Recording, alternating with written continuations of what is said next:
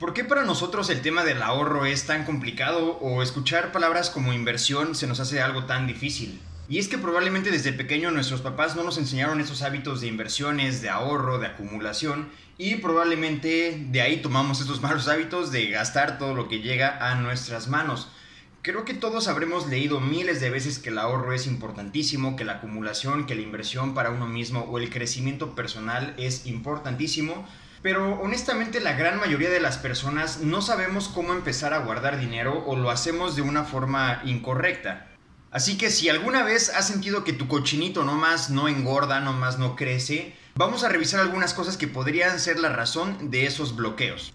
Así que en este episodio te comparto 5 puntos importantísimos por los cuales no estamos ahorrando el día de hoy.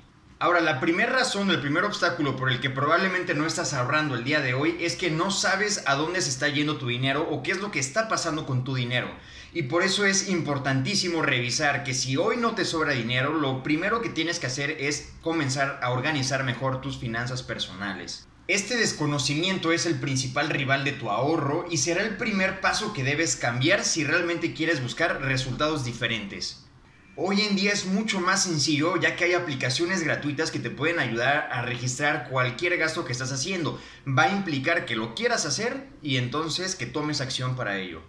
Si registras todos tus gastos al final del mes o al final de un periodo, tú podrás revisar qué es lo que ha pasado y cómo se ha comportado tus finanzas, en dónde podremos ajustar, en dónde se está yendo de más, en dónde hay áreas de oportunidad y entonces ahí mejoramos. Siguiente enemigo del ahorro, la inversión, el crecimiento es el autocontrol. No sabes ponerle límites a tus sensaciones y a tus impulsos. Ahora, esta filosofía de gastar en todo lo que quieras es buena para tus sueños, pero si realmente quieres llegar a ese nivel de libertad financiera, tienes que establecer un plan y para poder llegar a eso tienes que aprender a administrarte y a poner límites a tus impulsos emocionales y a las compras que muchas veces hacemos completamente innecesarias. El siguiente obstáculo que nos puede impedir que ahorremos claramente sería el que no estás ganando lo suficiente y realmente esto te voy a decir que no es así. Nunca vas a ganar lo suficiente. Y aquí me gusta poner este ejemplo, este ejercicio. Les digo, imagínate que viene un cliente conmigo y me dice, Giovanni, quiero ir al gimnasio, pero voy a empezar a ir hasta que haya bajado 4 kilos. Funciona exactamente lo mismo con tu dinero y con el ahorro. Decir que le vas a poner atención al ahorro ya que te sobre dinero es igual de lógico que decir que vas a ir al gimnasio ya que hayas bajado de peso. Para que primero bajes de peso tienes que haber ido al gimnasio. Para que empieces a ahorrar, aunque sean 10, 100 pesos, tienes que ponerle atención al ahorro. No importa cuánto estás ganando.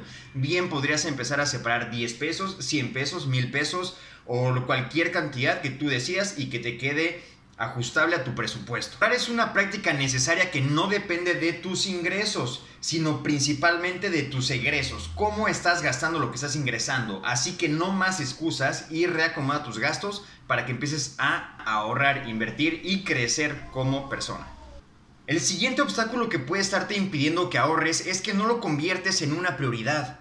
Ahora, estoy de acuerdo, ahorrar suena aburrido, pero si tienes metas atractivas, te vas a emocionar de ver cómo va creciendo tu alcancía y cómo te estás acercando cada vez más a esas metas que tú te has planteado. Ahorra para algún objetivo, así sea acumular dinero y sentirte bien, pero si no te pones una meta específica, no tendrás una motivación para ahorrar. Dale mucha importancia a este punto y separa el dinero apenas te depositen. Eso te ayudará muchísimo si hoy no tienes el hábito de guardar una parte de lo que estás ingresando. Saca primero, en cuanto te caiga, saca ese dinero, guárdalo en tu alcancía y después vemos qué hacemos para que crezca ese dinero. Primero sácalo y deja de gastártelo. Ya no existe. Y el último punto que nos puede evitar ahorrar es que no sabemos cómo ahorrar lo cual no tienes que saber, solamente tienes que querer hacerlo. Ahora, si ya nos vamos a un punto más técnico y quieres saber realmente cómo puedes comenzar a ahorrar, es, primer paso, pon tus gastos en orden. Y tus gastos van a implicar tus deudas, tus compromisos, los pendientes que tienes que cumplir antes del final de mes, o cualquier antojo, deseo, impulso emocional que pueda ser controlado y medido que te gustes dar durante este periodo de tiempo.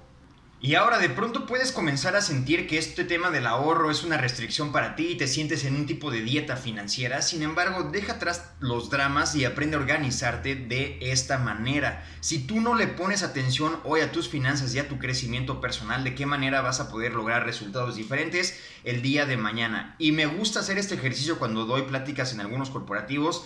Es, a ver, la edad promedio laboral de un corporativo hoy puede ser 32 años Supongamos que esa persona de 32 años comenzó su primer trabajo formal a los 22. Ha tenido 10 años productivos. ¿En dónde está todo el dinero que ha pasado por sus manos? Así que si quieres comenzar a ahorrar o invertir, recuerda, primero organiza tus finanzas, después ten una meta, ten un objetivo, qué es lo que te gustaría conseguir con ese dinero, con esos ahorros que estás buscando. Ponte límites, entiendo que la vida es hoy y que hay que vivir el presente, te lo aplaudo, pero también entiende que la vida es a largo plazo. Así como ya se nos han ido 10 años, se nos van a ir otros próximos 10. Y si en estos 10 años no has acumulado nada y no has hecho nada para crecer tu patrimonio, probablemente en los próximos 10 vayas a tener el mismo resultado, a no ser que tú cambies las acciones que estás haciendo el día de hoy. Empieza ya. Recuerda que no se trata de cuánto ganas, sino qué es lo que haces con lo que ganas. Y por último, el plan de acción. Si hoy no tienes esa constancia de ahorro de inversión, lo primero que tienes que hacer cuando te caiga dinero es sacar una parte de lo que estás recibiendo para que no te lo vayas a gastar. Ya que lo tengas afuera, podemos ir buscando de qué forma crecer entonces tu patrimonio y esto lo comenzaremos a hacer a través de la serie que ya subí de cómo empezar a invertir. Así que paso uno para invertir es ahorrar, necesitas tener dinero para ponerlo a trabajar. Y para empezar a ahorrar empiézate a organizar en tus gastos personales, saca dinero en cuanto te cae, después empiezas a gastar y, ya duele sacar ese dinero, oye ya me gasté el restaurante, ya pagué mi renta, entonces ya después lo que me sobre lo voy a ahorrar. Error, desde que te cae dinero yo voy y saco el 10, el 20, el 30% de lo que tú vas a acumular para ti y lo que tú te vas a regalar a ti mismo, a ti misma. Sacaste ese dinero, ya tienes ahorros, entonces empezamos a invertir. No hay más excusas para no ahorrar porque tú tienes la decisión y no depende de cuánto estás ingresando el día de hoy, sino de qué estás haciendo con lo que está entrando a tu cuenta. El tema de tener tus ahorros, de tener tus inversiones, de tener tu colchón de emergencias, te va a permitir tener oxígeno, te va a permitir respirar, te va a permitir estar tranquilo y no estar estresado como muchas personas. Tener malas finanzas personales te lleva a situaciones de estrés, de preocupación y la vida se trata de disfrutarla, así que disfrútala con finanzas inteligentes y bienestar financiero. Ahorra para después invertir, que puedas crecer y darte una mejor vida a ti y a las personas que amas. Crece siempre en tu riqueza. Que estés muy bien. Gracias por